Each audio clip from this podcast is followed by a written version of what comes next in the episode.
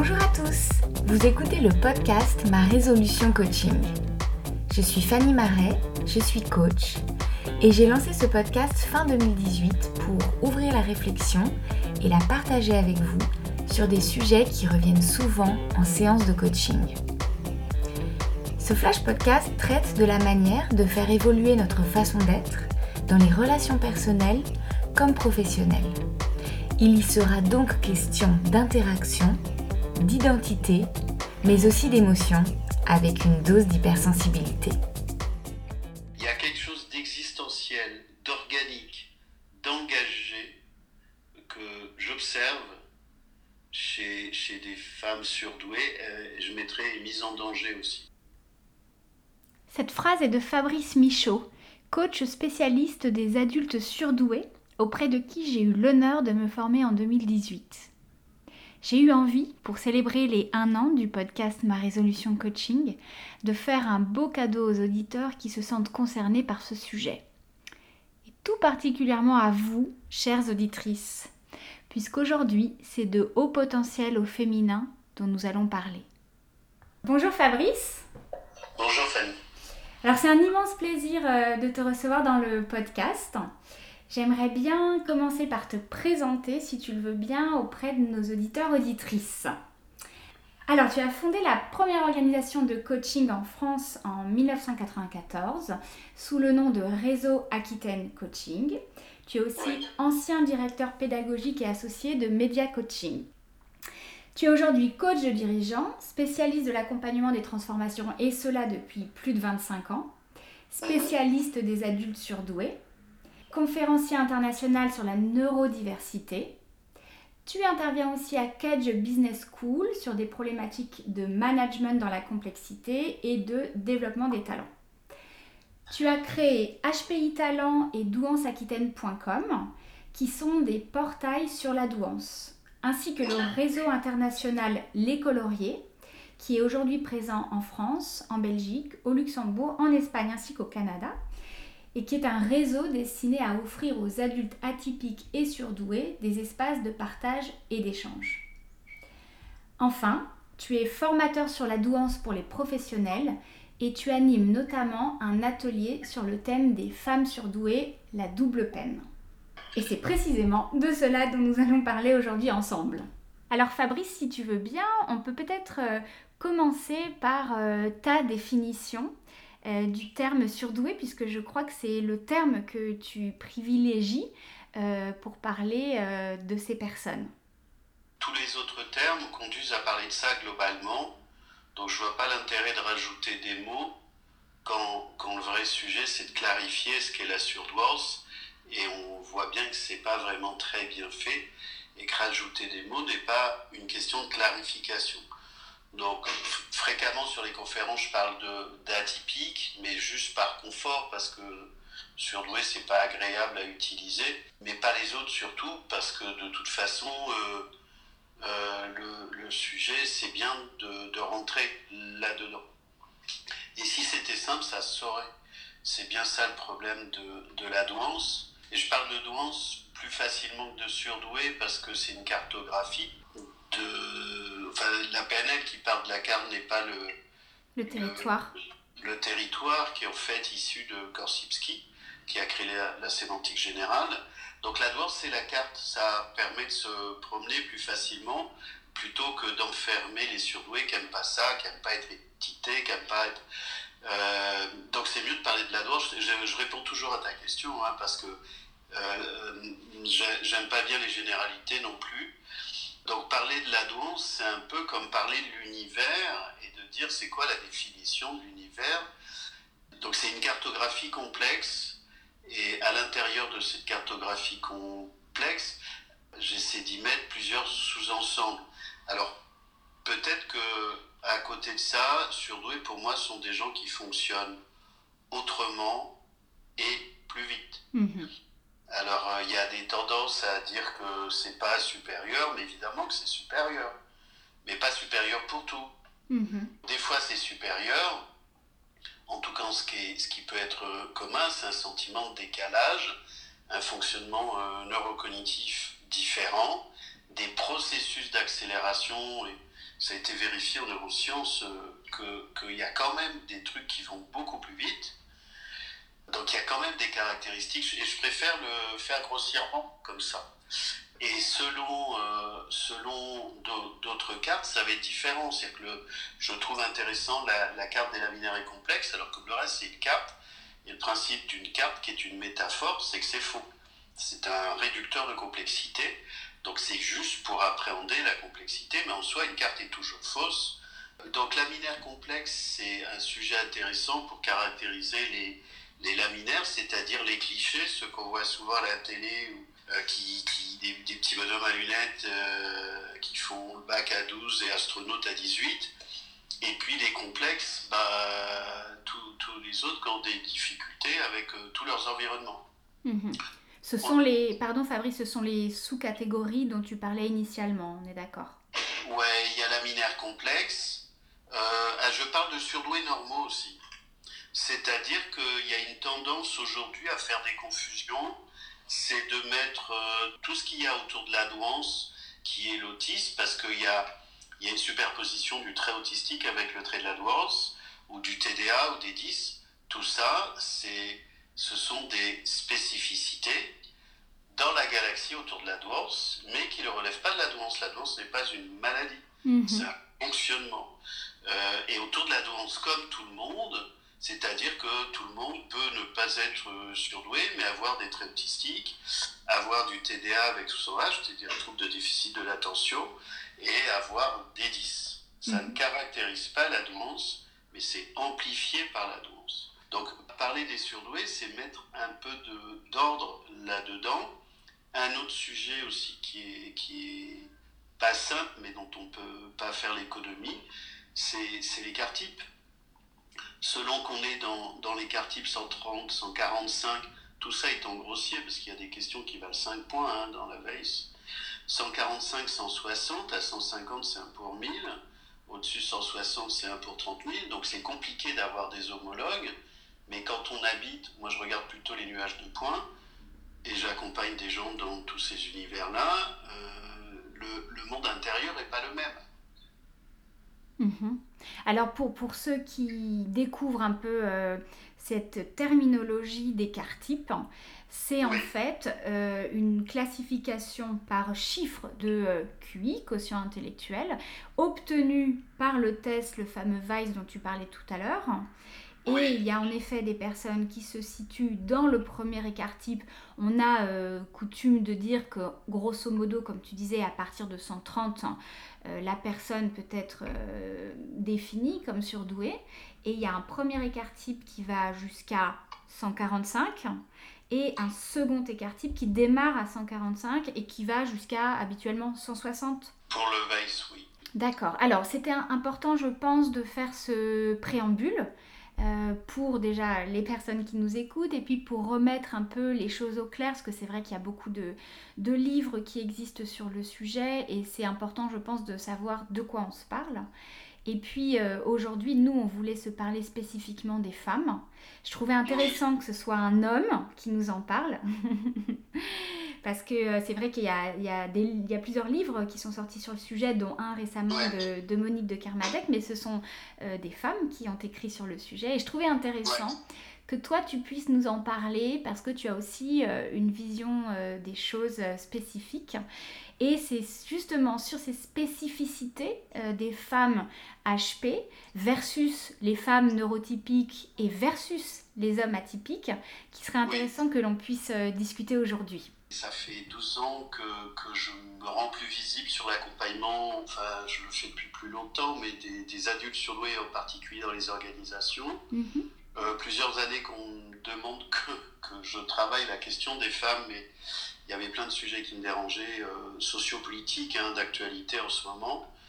Euh, j'ai quelques milliers de surdoués en réseau, beaucoup de femmes que je teste et qui contribuent à mes laboratoires euh, spécifiques, effectivement. Et c'est clair que, en gros, je dis souvent, le problème des femmes surdouées, c'est que ce sont des emmerdements en plus. C'est une vraie réalité.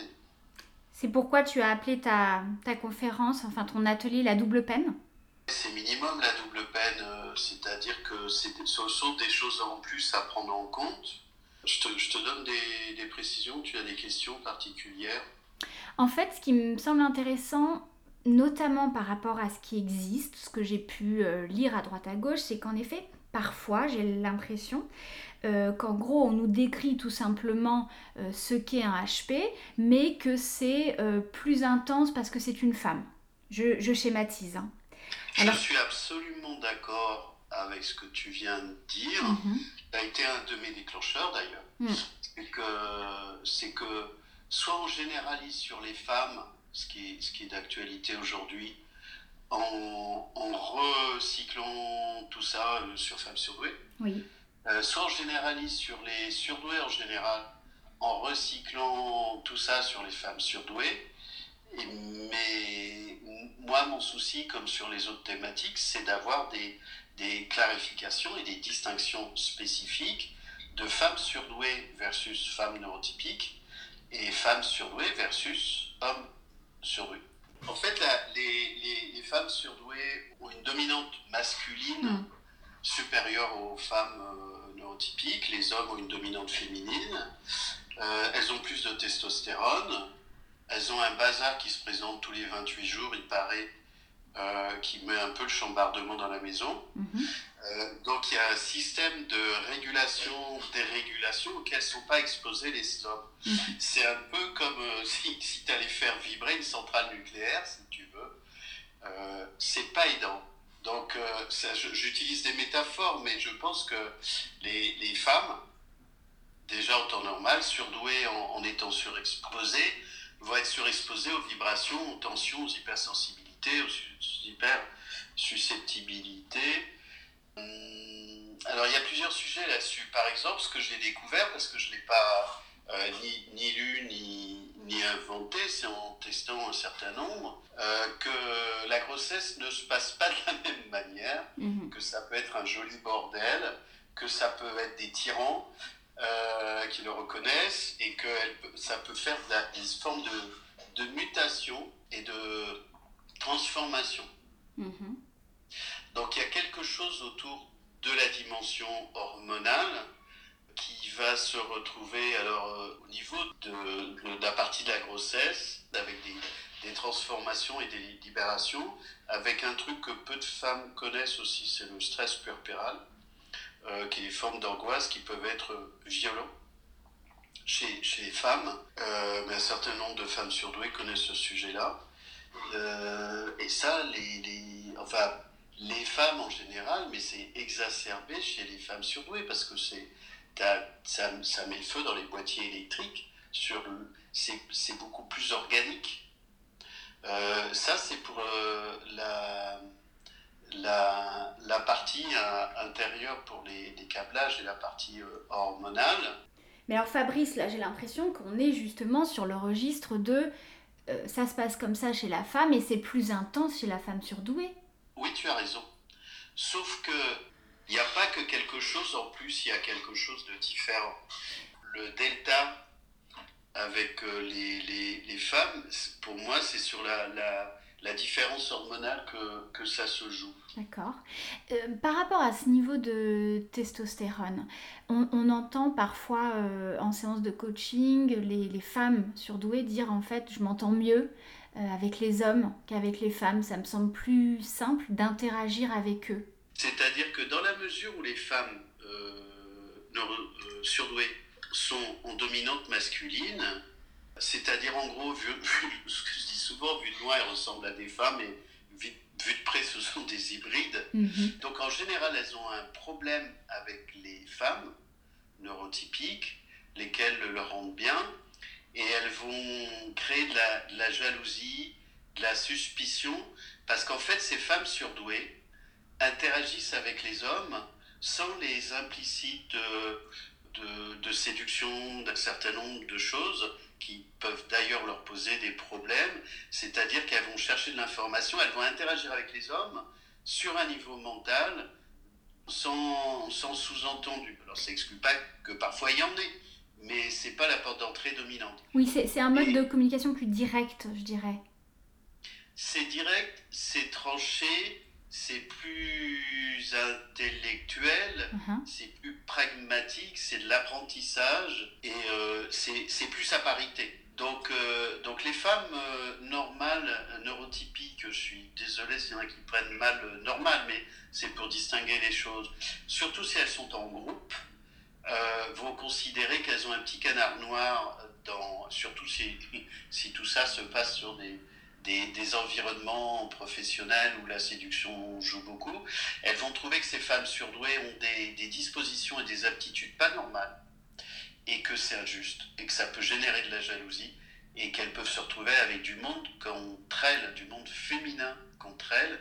Et c'est clair que les femmes neurotypiques voient bien qu'une femme surdouée, elle fonctionne pas pareil dans son processus plutôt masculin, plutôt direct. Donc euh, il y a bien une distinction de part et d'autre du regard des femmes neurotypiques, d'autant plus si elles sont en groupe, sur les femmes surdouées, d'autant plus si elles sont toutes seules, et des femmes surdouées sur les femmes neurotypiques.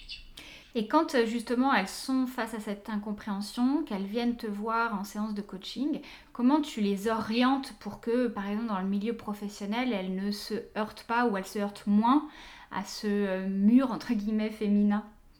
Autre vigilance pédagogique, je te fais une réponse euh, générique Mhm. et, que, et que chaque personne aura une attente euh, Différente. individuelle Ouais. et singulière. Oui. Donc ça va être éminemment en fonction du contexte, euh, selon la nature de l'environnement, selon qu'on est dans, dans des environnements d'entreprises familiales, de petites entreprises, de, de collectivités territoriales, d'administration, de grandes entreprises, de monde d'ingénieurs, d'IT.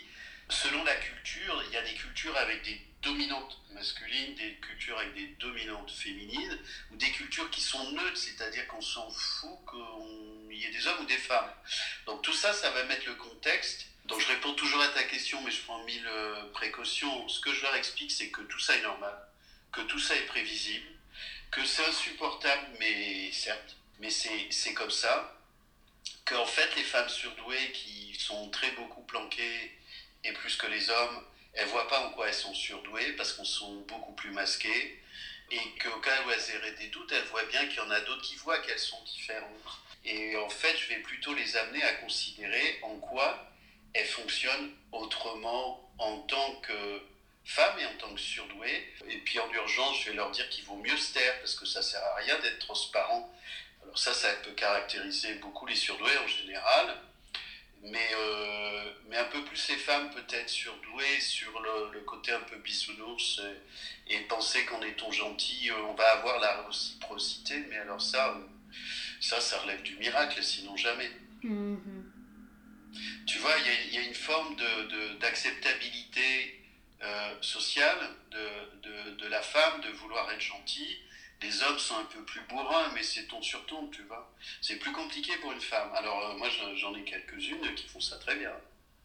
Oui, c'est ce que j'allais te dire. Je pense qu'on peut aussi avoir en tête des exemples de femmes surdouées en entreprise qui finalement arrivent bien à naviguer. Ah, mais très bien. Mhm. Tu, tu en as, toi, des exemples. hein? Ah oui, j'en ai plusieurs. C'est bien, ça nous fait du bien d'entendre des exemples comme ça. Tu veux Ah, peut-être je- en, en je- citer un, par exemple?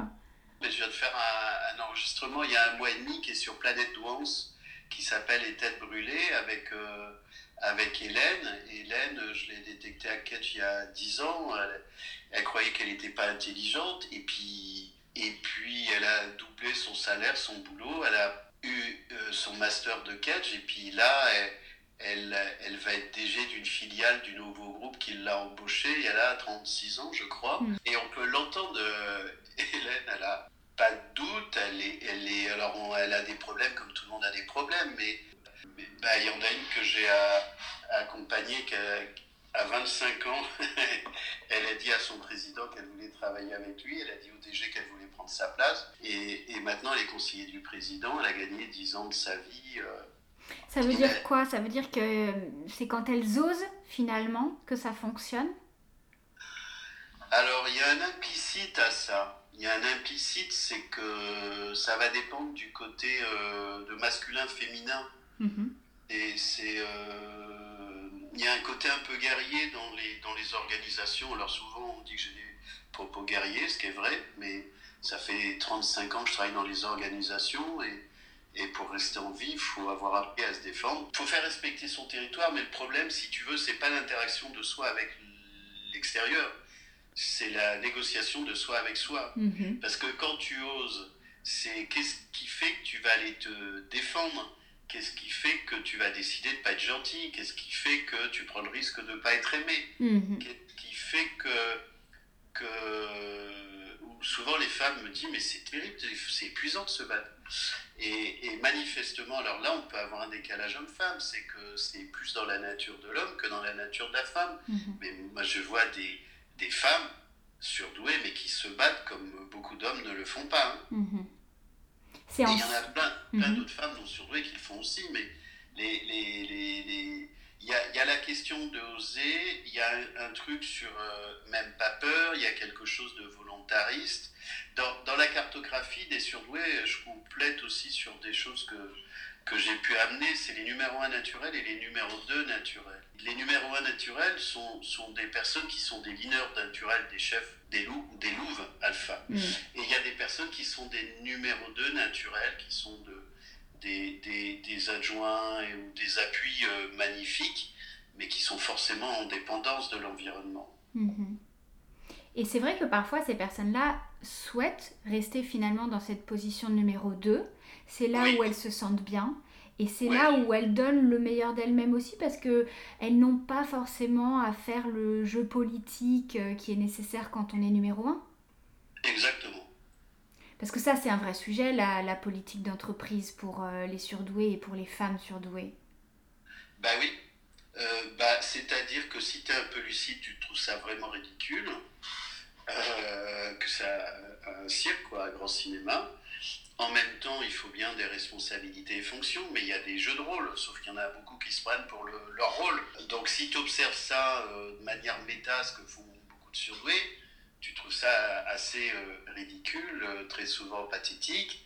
T'es pas autorisé à le dire, hein, sauf si tu as des galons. Ça, c'est le- les femmes surdouées versus femmes. Elles vont avoir un, un fonctionnement, un une interaction avec le monde, une interaction avec les hommes différente des femmes neurotypiques. Et tu disais, alors si on part sur euh, cette fois-ci la comparaison avec euh, les hommes surdoués, tu disais tout à l'heure, euh, finalement, les femmes surdouées, elles, elles ont avancé souvent dans leur vie davantage masquées. Absolument. Est-ce que tu peux revenir sur ce point-là? C'est-à-dire que par, par nature, c'est-à-dire que moi, quand j'ai commencé à travailler de, de manière plus explicite et lisible, il y avait euh, trois garçons testés pour une fille. Aujourd'hui, on est à deux garçons testés pour une fille plutôt. Donc on voit bien qu'elles sont plaquées, qu'elles font bon élève, qu'elles passent sous le radar, qu'elles s'exposent moins. Un garçon, ça fout le bordel, ça bouge dans tous les sens, et puis on va les s'en occuper. Donc euh, il y a quand même un sujet éducationnel, il y a un Ouais. sujet générationnel qui fait que tout ça est un héritage. On ne peut pas isoler la femme de son continuum féminin dans la famille non plus. Ça, c'est par rapport aux questions de, de, généralité.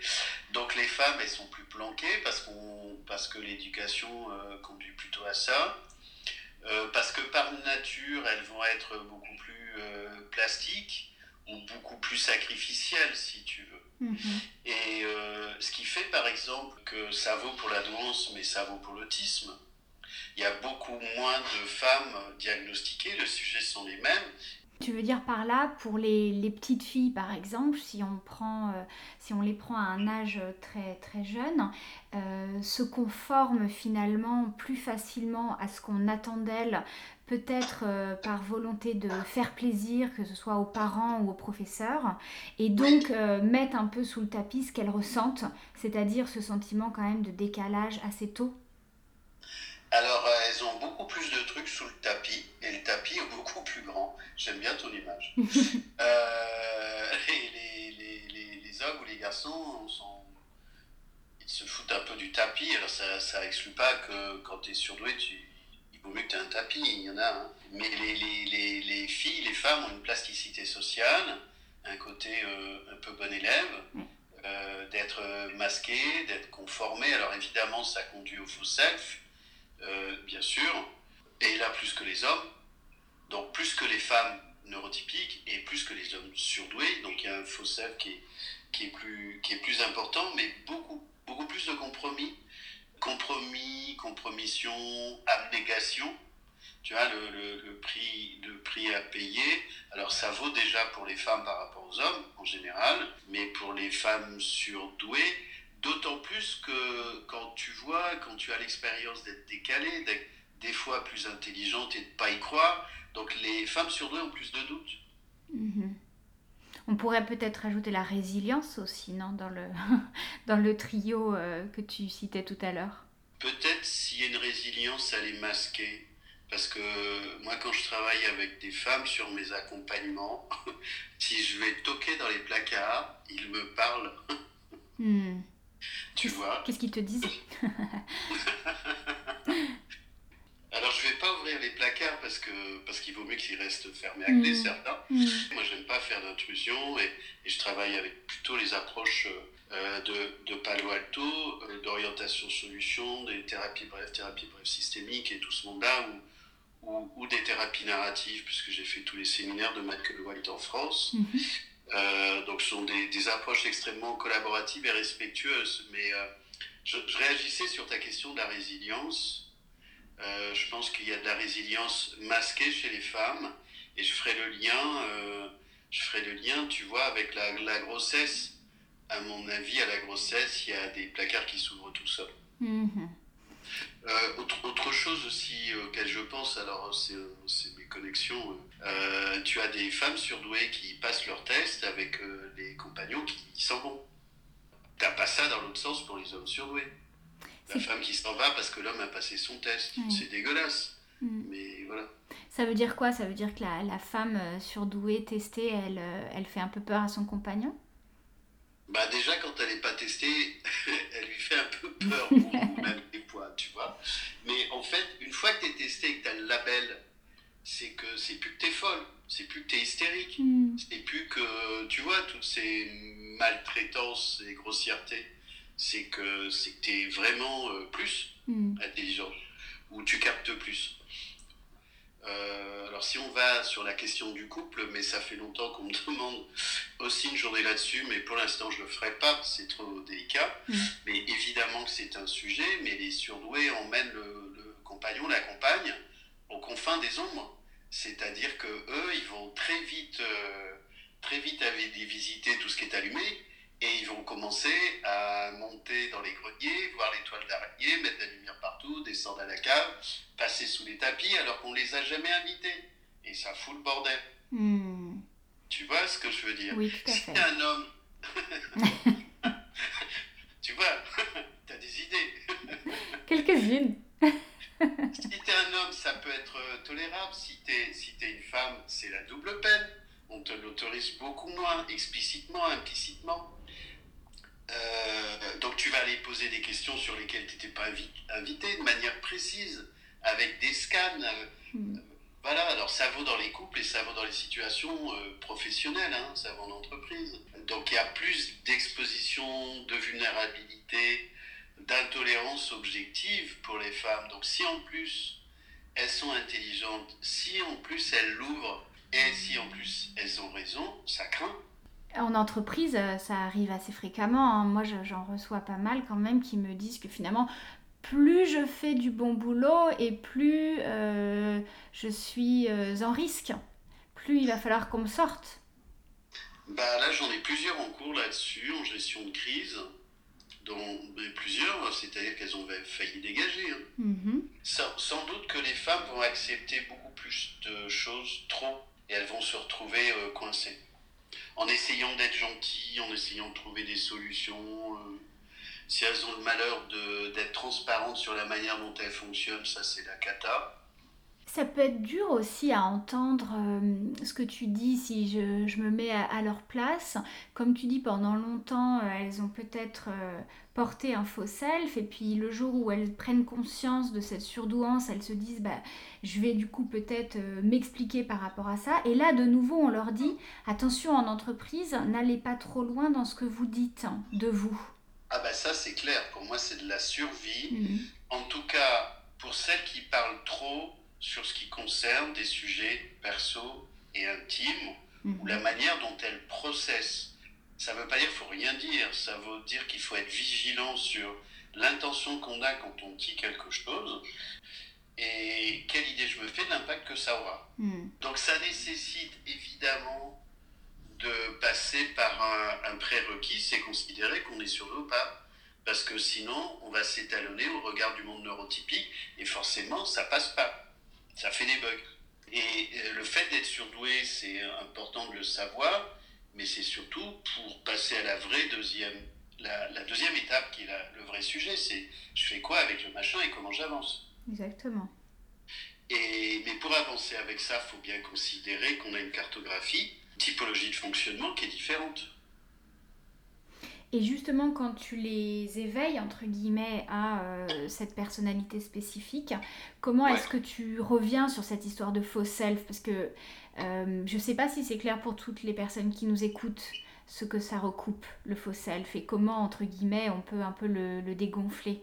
Euh, oui, parce qu'il faut le garder, le faux self. Hein. Mhm. il, nous protège aussi dans un sens. Oui, ah, bah, déjà, c'est de dire ça. Le faux self, il a sa raison d'être, un peu comme en orientation solution, c'est-à-dire que le client a toujours raison.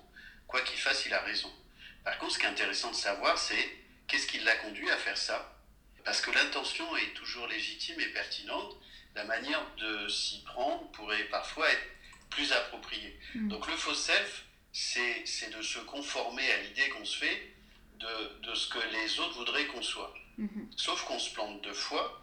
D'abord, on n'a pas vraiment une bonne idée de ce que les autres voudraient qu'on soit. Donc là, il y a déjà une erreur. Et il y a la manière dont, on va se mettre en mouvement. Donc on va se conformer pour être gentil, pour pas être méchant. Parce que si on est gentil, les autres vont l'être. Ben, pas non. Euh, parce que si on essaie de se faire comprendre, les autres vont être gentils puisqu'on leur explique comment on fonctionne. Ben non. Parce qu'on ne veut pas faire mal, ben si, il faut faire mal. Parce qu'on n'ose pas se défendre, ben si, parfois il faut se défendre.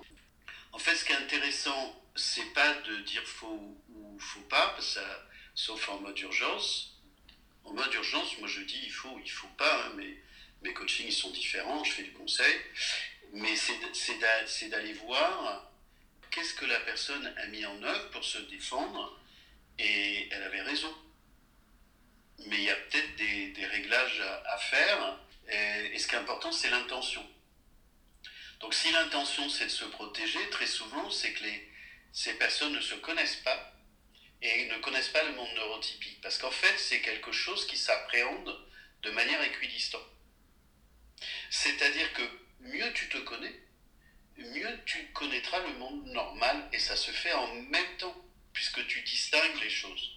Tu vois, et, en général, les surdoués ne savent ni ce qu'est la douance, ni ce qu'ils sont eux, ni ce que le monde neurotypique. Donc il faut une espèce de... Ils inventent un personnage, plusieurs même, qui rendent fou parce que ça bouffe de l'énergie, ça bouffe de la CPU, ils prennent des cartons, ils savent pas pourquoi, et ils savent pas comment s'en sortir. Moi, j'en ai certains avec lesquels, certaines avec lesquelles je travaille en mode urgence. Et là, je suis pas en mode coaching, je suis en mode conseil. Hein. C'est tu fais ça, tu fais pas ça. Enfin, c'est ça qu'on me demande. Hein. tellement il y a le feu. ouais, j'ai l'impression que parfois il y a, y a comme un besoin, en effet, urgent d'arrêter euh, peut-être euh, une situation complètement toxique avant de pouvoir euh, passer à la suite, c'est-à-dire le sujet professionnel qui les amène ou autre. Oui, Exactement, bah, c'est comme les gamins quand ils ont les deux doigts dans la prise, d'abord tu vires les doigts, ensuite tu causes. Hmm. Et alors une fois justement qu'on a éteint le feu, entre guillemets, euh, ça fait plusieurs fois que tu parles d'orientation solution. C'est une, euh, une, approche de coaching qui selon toi est bien adaptée à ce genre de, de personnalité? Ah ben c'est de la magie. C'est enfin c'est de la magie, c'est pas parce que je le fais que c'est de la magie, c'est parce que c'est de la magie que je le fais. Et je me suis formé en 2002 et j'ai dû former plus de 2000 personnes euh, là-dessus. Euh, c'est extrêmement bienveillant. Dans orientation solution, le concept de résistance n'existe pas. Tu collabores avec la résistance de ton client. Tu mmh. Magie, bonheur. Mmh. Euh, tu vas pas juger et tu considères que l'autre est un expert. Pour moi, les surdoués sont des experts. Ils sont leurs propres médecins, ils sont leurs propres coachs, ils sont leurs propres thérapeutes. Les surdoués, ils se prennent la tête jour et nuit eh ben, ils se sont d'excellents thérapeutes pour eux. Il hein. ne faut pas jouer aux apprentis. Sorcier non plus, ou alors il faut, faut, avoir travaillé un peu la mise à distance du, du sujet. Donc si on les prend en tant qu'experts, ben, ils sont intelligents, autant se servir de leur intelligence et de faire coexister l'intelligence du praticien et l'intelligence du client. Ça veut dire que tu travailles euh, sur leurs ressources. Ah, évidemment. Hmm. Tu t'appuies sur elles. Bah, ce, qui est, ce qui est intéressant, un surdoué, ça va beaucoup plus vite. Tes séances de coaching vont beaucoup plus vite. Tu vas beaucoup plus loin. Tu ouvres plein de portes en même temps parce qu'il y a, y a une question de frontières sur des, sur des surdoués. Il n'y a, y a, pas de frontières. Les frontières sont poreuses. Il y a des questions de, de limites. Donc, tu es sur le perso, sur l'intime, sur le pro, tout en même temps. Les bouquins, hier, le passé, le présent, le futur, tu as à peu près tout ça en même temps, plus ou moins canalisé. Tout va plus vite. Donc, ce qui est important pour le surdoué, c'est le, le mettre en autonomie. Après, il va comprendre, il va pédaler vite. Exactement. Moi, je fais des, je fais des, des diagnostics de. Je ne suis, pas, je suis pas psy. Bah, J'étudie depuis 30 ans la psychologie, mais je n'ai pas de diplôme de psy. Mhm. Euh, et, euh, et, je fais un profil de surdoué en, en une heure et demie. Mhm. Mais parce qu'ils ne savent pas en quoi ils sont surdoués, mais ils ne savent pas de manière précise. On leur fait des compliments, on leur fait des restitutions de manière générique, ou ce qu'ils peuvent trouver dans certains bouquins qui sont utiles quand on, quand on émerge et qu'on ne connaît pas le sujet. Mais il y a un moment donné, tu tournes en rond, tu vas te dire, bon, ben d'accord, c'est moi, mais, mais ça manque de précision. Il y, a, y a quelque chose où ça requiert un costume sur mesure pour, pour avancer. Et comme les femmes sont sur, surtout planquées avec un syndrome d'imposteur, évidemment, hein, ça va avec le faux self, donc elles ne peuvent pas considérer qu'elles sont, sont surdouées. Parce que surdouée, c'est faire des efforts. Si en plus tu as le malheur d'avoir eu la baguette magique et d'avoir eu des bonnes notes sans rien foutre ou pas grand-chose, bah, tu peux pas te considérer surdoué parce que tu pas fait d'efforts. Donc beaucoup de surdoués euh, étalonnent euh, l'intelligence à l'effort.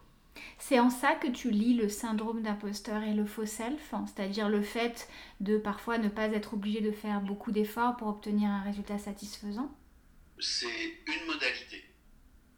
Tu as des gens qui n'ont pas eu la baguette magique. Moi, j'ai pas eu la baguette magique. Ça m'a pas empêché d'avoir un self et un syndrome d'imposteur. D'autres scénarios pour syndrome d'imposteur. L'imposture, c'est de considérer que tu n'auras pas jamais assez de diplômes ou jamais assez de choses pour euh, te légitimer. Moi, ça fait que ouais, 12-15 ans que, que, je me mets en mode expertise parce que, parce que j'ai une telle masse d'informations, mais il y a plein de choses que je sais pas et c'est pas grave pour moi maintenant. Tu vois, dans l'imposture, c'est éminemment lié à l'image de soi, l'estime de soi, la confiance en soi. Alors, on a parlé du, de, du, du, faux self, du fait d'avancer masqué, euh, qui, qui, peut différencier les femmes surdouées des hommes surdoués. Est-ce que tu vois d'autres points différenciants? Les femmes aller plus loin sur la, prise de risque. Besoin de sensations fortes. Et là, j'ai reçu un message il n'y a pas longtemps, euh, je ne sais plus d'où, qui disait Pour l'invariant sensations fortes, je reparlerai aussi de sensation d'exister trop souvent en lien avec un trop plein de faux self. Il y a quelque chose d'existentiel, d'organique, d'engagé que j'observe chez, des femmes surdouées, euh, je mettrais mise en danger aussi. Mm. Et que forcément, euh, comme c'est pas ni contenant ni contenable, ça aussi c'est masqué. Et, et j'ai vu en allant tester des, des femmes, là j'ai fait, j'avais ma formation à Liège il y a quoi, il y a un mois, il y a un jardin secret en termes de, de, de jugement, de, de, choses qui sont pas convenantes ou pas convenables, mais, mais de prise de risque, ouais. mise en danger, prise de risque. Et, et, quelque chose qui est existentiel. Je pense que les, les femmes sont plus interpellées par le premier cerveau, qui est le ventre, et pas la tête. La tête est un deuxième cerveau.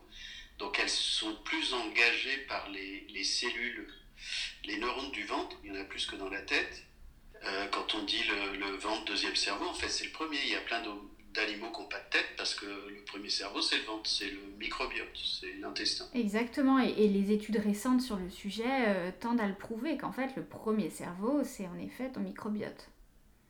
Ben oui, tu as des, des, scientifiques biologistes euh, qui travaillent sur le monde marin euh, qui t'explique que c'est pas que ces animaux n'ont pas de cerveau, c'est que ils ont le premier cerveau, un cerveau archaïque. Hmm. Et que, et que le, la, poussée de l'autre cerveau qui fout un peu le bordel, il est arrivé après, mais il est un peu distancié par rapport au premier. Hmm. Donc je pense que les, les, femmes sont plutôt dans le premier cerveau, ça ne les exclut pas d'être dans le second, ce qui va surprendre un certain nombre de personnes, si hmm. tu veux. Euh, et, le, et, le, fait d'être hybride comme, comme ça, euh, et, surprenant. Donc elles peuvent avoir une grande dimension féminine, une grande dimension masculine et une grande dimension à, à faire les deux en même temps et être euh, imprévisible. Donc euh, soit elles lâchent tout, soit elles en planquent une partie, mais il y a quelque chose d'organique que, je raccroche quand même à, la maternité, aux, hormones, mais une mise en danger qui n'est pas de même nature que pour les hommes surdoués qui tu vois, il y a quelque chose de plus engagé et plus personnel. Il y a quelque chose de soi avec soi. Hmm.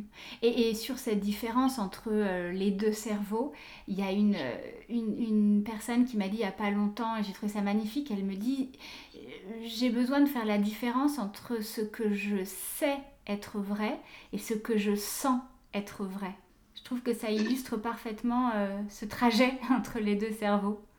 Bah, c'est les deux cerveaux et je pense quelque chose qui est beaucoup plus engagé, mais engagé viscéralement, hein, c'est bien les viscères, avec, euh, avec les femmes. Alors, dans, j'aime beaucoup le, le, bouquin de, de, Femmes qui courent avec les loups, une thérapeute, une psychanalyste hein, qui, a, qui a fait ça, qui est, qui est, magnifique. Il y a quelque chose dans la mythologie sur la question des, des femmes surdouées et de la singularité des femmes surdouées tu vois, dans les choses que j'ai pu identifier, il y a sensation forte, il y a frisson, il y a vibrer, il y a exister, il y a intensité, il y a connaître ses limites, c'est-à-dire que je vais me mettre en danger pour savoir si je vais rester en vie.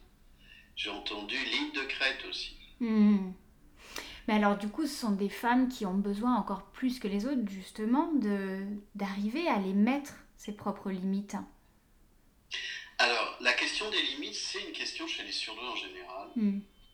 Mais je les vois un peu plus là sur, euh, sur la partie des, des femmes surdouées. Euh, sur, sur une conférence où on s'était retrouvé avec Monique de Carmadec, c'était à Mensa, à Bordeaux. Il y avait Ariel Ada aussi en 2015, je crois. Monique de Carmadec disait qu'elle avait un de ses patients qui lui disait que c'était un grand brûlé au soleil. Moi, je dis souvent que je suis un œuf sans coquille. C'est les, les hypersensibilités, les hyperesthésies. Donc, selon la nature, le niveau de ta carapace et les matériaux que tu as, fait que, fait que ça peut rendre fou. Les surdoués en général sont de meilleurs clients pour les maladies auto-immunes et les maladies rares. Le nombre de retours que j'ai de personnes euh, surdouées, alors j'en avais déjà en magasin avant de tenir ces propos, hein, mais dans des proportions qui sont euh, anormales, anormales. Mais il y a forcément un lien avec les hyperesthésies, les hypersensibilités, les vulnérabilités, et ça conduit, s'il y a le ventre qui explose parce que le terrain immunitaire est dans le ventre, à avoir, alors j'étudie la médecine aussi, mais toutes les maladies auto-immunes euh, se déploient en terrain acide, en terrain, sur le terrain acido-basique, en terrain acide et en terrain inflammatoire.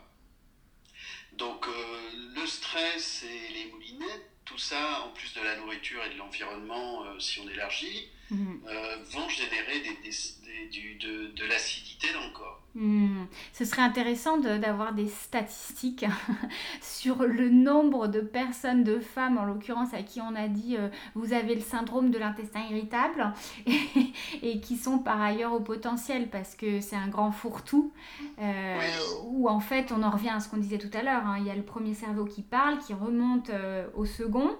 Non, il y a des choses sur le, sur le, côlon irritable, mm. sur l'irritabilité du côlon, c'est la porosité du côlon. Du côlon mm. Parce que c'est à la fois le côlon, c'est le, microbiote, c'est les probiotiques et les prébiotiques, c'est forcément euh, le terrain immunitaire, mais le, terrain aussi émotionnel. Mm-hmm. C'est euh, comment tu te soignes en, en homéopathie, en allopathie, etc. C'est forcément la nourriture et puis, il y a l'héritage, le patrimoine génétique familial. il y a des choses qui aident à, en tout cas, à soigner le côlon ou à optimiser le microbiote.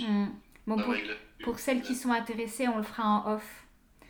Vous m'enverrez vos messages et, je ferai suivre. ouais, on discutera, je te donnerai des trucs.